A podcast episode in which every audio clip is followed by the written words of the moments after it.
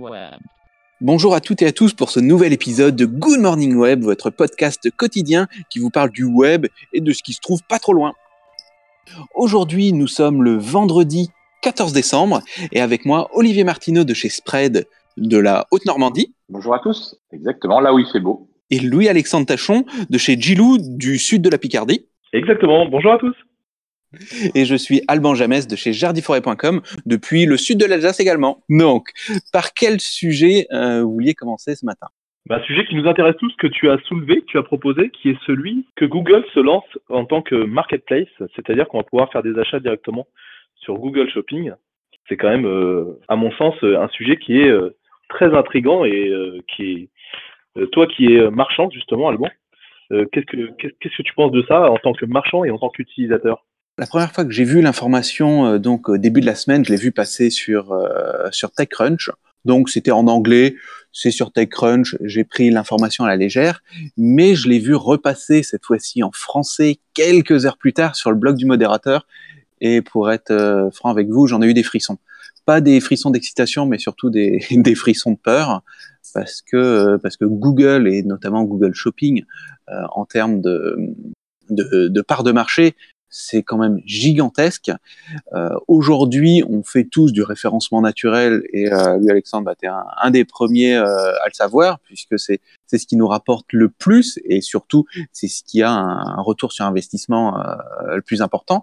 Et là, j'ai peur que euh, qu'on doive payer entre guillemets pour pour pouvoir être positionné et pour euh, recevoir du trafic euh, de la part de Google, puisque si on ne va pas payer nous, bah, on est quasiment certain que euh, qu'un concurrent va le faire. Et quand je disais pour nous envoyer du trafic, non, c'est même pas pour nous envoyer du trafic, mais c'est pour prendre les commandes à notre place. Et, ça m'inquiète énormément. C'est assez marrant parce que la, la, euh, la marketplace est arrivée quelque part avec des gros sites qui avaient du trafic et qui voulaient encore plus monétiser euh, ce trafic-là. Euh, Typiquement Amazon qui vendait ses produits. Puis après, il se dit, bah, j'ai des, des gens qui viennent chez moi, autant que j'élargisse mon catalogue. Au début, c'était un peu ça, grâce, grâce euh, au, marketplace. Et là, en fait, c'est complètement différent parce qu'en fait, il crée la marketplace à partir euh, d'un trafic qu'il a, euh, mais c'est pas euh, c'est pas du trafic entre guillemets naturel de contenu, etc. C'est vraiment du, de, la pure optimisation financière d'un trafic et, c'est un peu un nouveau business model quand même. Et d'au- d'autant plus que d'un point de vue prix, ils se, bah, ils y vont de manière, je vais pas dire relativement agressive, mais ils sont euh, un ou deux points en dessous sur euh, quasiment euh, toutes les catégories, toutes les catégories pardon produits euh, qu'Amazon. Et, les tarifs d'Amazon sont aussi également relativement importants sur certaines catégories. Donc on n'est pas sur sur un produit euh, peu cher comme pourrait nous le proposer Google. Et je, je pense qu'on peut-être on est arrivé au fin à la fin du système Google où où il nous a pâté avec des produits euh, d'appel vraiment pas chers et vraiment très performants.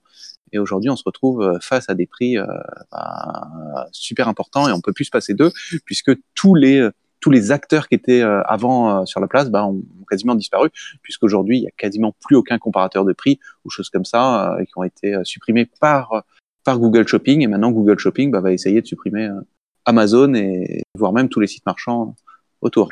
Est-ce que vous pensez pas du coup qu'ils vont se faire viser par par l'Europe, euh, même et même les États-Unis à la limite, hein, sur sur euh, l'abus de position dominante, parce que là on est vraiment là-dedans, quoi. Enfin, c'est euh, L'inverse serait étonnant, oui.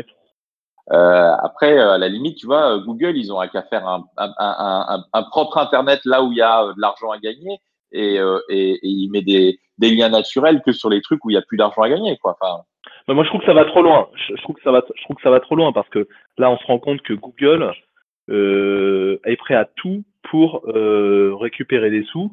Euh, pour ceux qui nous écoutent et qui connaissent pas le principe d'Amazon, la marketplace, c'est-à-dire qu'il y a des vendeurs tiers qui euh, vont vendre leurs produits à travers Amazon et Amazon va prendre une commission.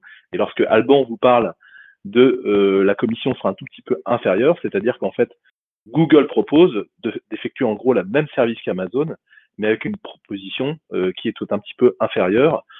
Mais vous le savez tous, euh, on, bah, on va souvent sur Google, après on va sur Amazon, on va rarement sur Amazon immédiatement.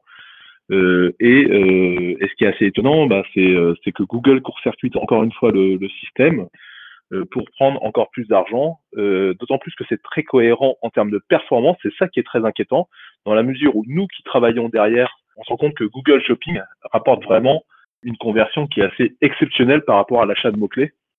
Donc on voit que s'ils le font, ça va très certainement cartonner parce que eux aussi le savent euh, que euh, bah, Google Shopping, euh, bah, ça, ça, transforme très très bien. Et ils sont pas là pour rigoler. Deuxième sujet, euh, si parler bah, toujours de Google et toujours d'argent. Et voilà, je vous écoute. Ah ben c'était euh, l'arrivée de Google Play en fait. Alors comment ça s'appelle le, nom officiel? Google Pay, pas Google Play, pardon. Donc la version Google euh, du paiement sans contact sur mobile. Et c'est Google Pay en fait, exactement. Et, euh, il y a certaines banques qui sont déjà euh, euh, nativement euh, compatibles. Alors, on parle des banques qui sont très connectées. Hein. On parle de Boursorama, Boursorama Bank qui est le plus connu. Juste derrière, il y a N26 et on parle des acteurs comme Lydia, Boon, enfin, des, certains que je ne connais pas, et compagnie. comme Revolut et d'autres. Et euh, l'intérêt, c'est que la technologie NFC, vous avez une carte qui est sans contact euh, pour beaucoup d'entre nous, bah, ça nous arrive d'aller euh, chez le chez le marchand et de payer sans contact pour des montants qui sont inférieurs en fonction de, de des autorisations à, à, je crois que c'est 20 ou 30 euros le maximum. Et là, on va pouvoir le faire directement avec notre téléphone portable, euh, sous réserve qu'il soit compatible NFC. Et donc, ça ouvre quand même la porte euh, encore à d'autres choses, parce que on le sait tous, et vous l'avez vu avec l'arrivée de beaucoup de banques en ligne qui proposent des services gratuits.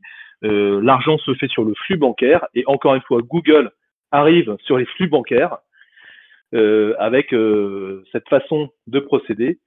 Et c'est encore une fois euh, un très bon coup parce que euh, bah, c'est très rémunérateur et là, ils vont encore court-circuiter la machine.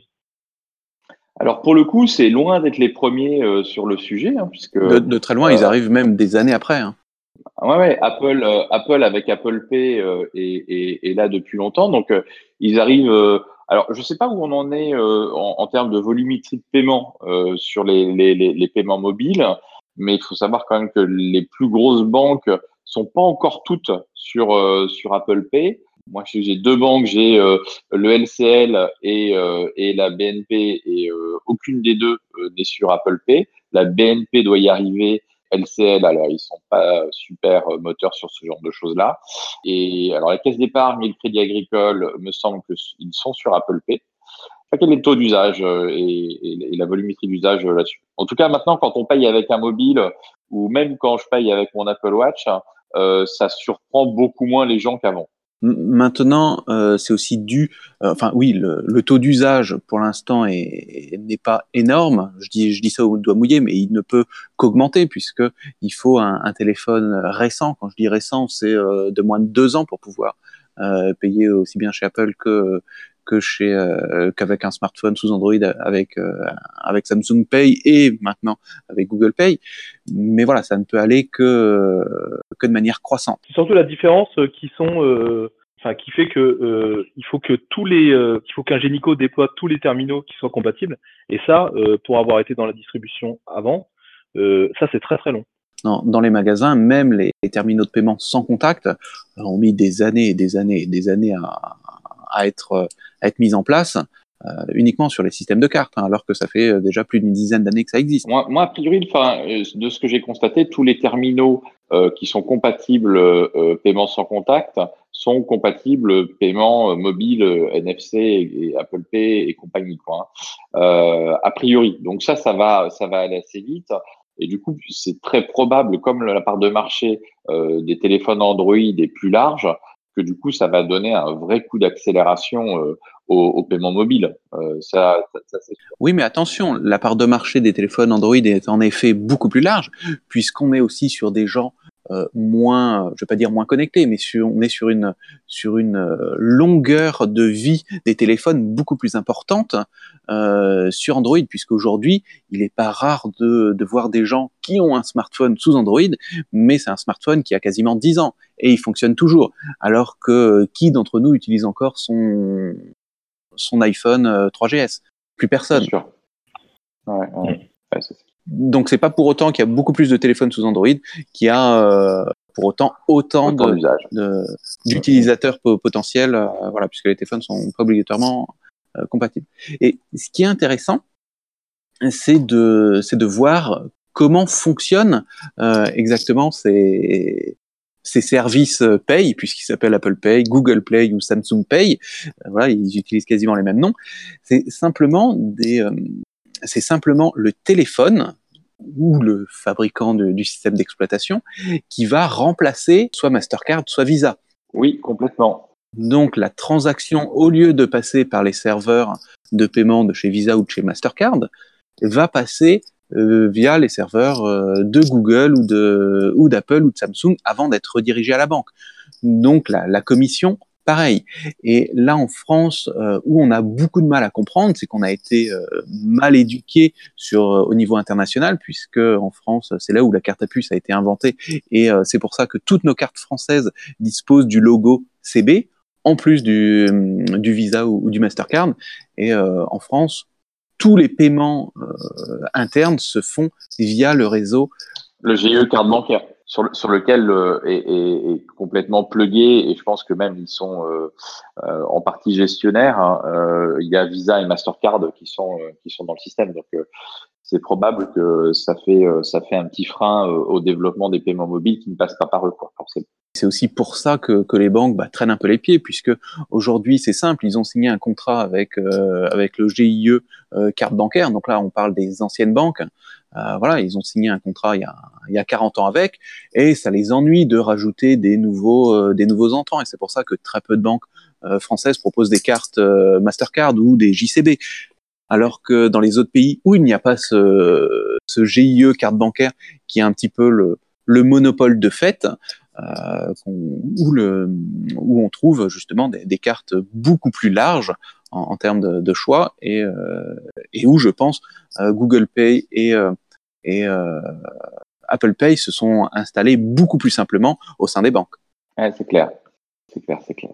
Donc on est, on est clairement à l'heure de la dématérialisation. De toute façon, quoi qu'il arrive, euh, ça va aller vers là. Enfin, à mon avis, c'est pas prêt de s'arrêter. Et puis, euh, et puis, il euh, y, a, y, a, aussi quelque chose qui, qui, qui est un peu lié aussi. C'est comme la eSIM je ne sais pas si vous avez entendu parler de ça, mais sur les, les nouveaux euh, portables Apple, il n'y a plus de SIM, donc la carte en elle-même disparaît. Et en fait, ce qu'il faut bien voir, c'est que du coup, c'est le lien physique entre le service proposé par l'établissement et, euh, et l'utilisateur qui disparaît et qui est entre guillemets repris en main par l'utilisateur. Et ça, euh, je voudrais pas être une banque ou un opérateur mobile parce que ça va faire bouger beaucoup beaucoup de choses et, euh, ça va encore accélérer euh, le changement de, de prestataire bancaire et de prestataire téléphonique.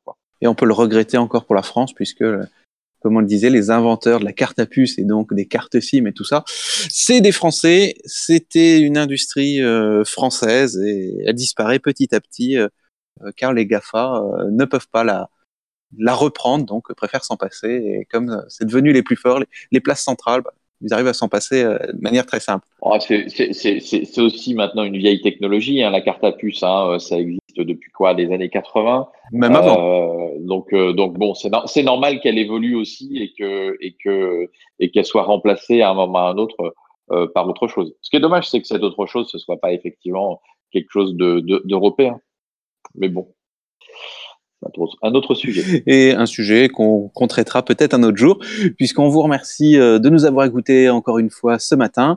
Euh, on vous rappelle que vous pouvez nous retrouver un petit peu partout sur toutes les bonnes plateformes de podcast, mais également sur les réseaux sociaux, Twitter, Facebook et compagnie. Et n'oubliez pas, Good Morning Web, ça prend trois os à good. Et on vous dit à demain. À demain, bonne journée. À bientôt.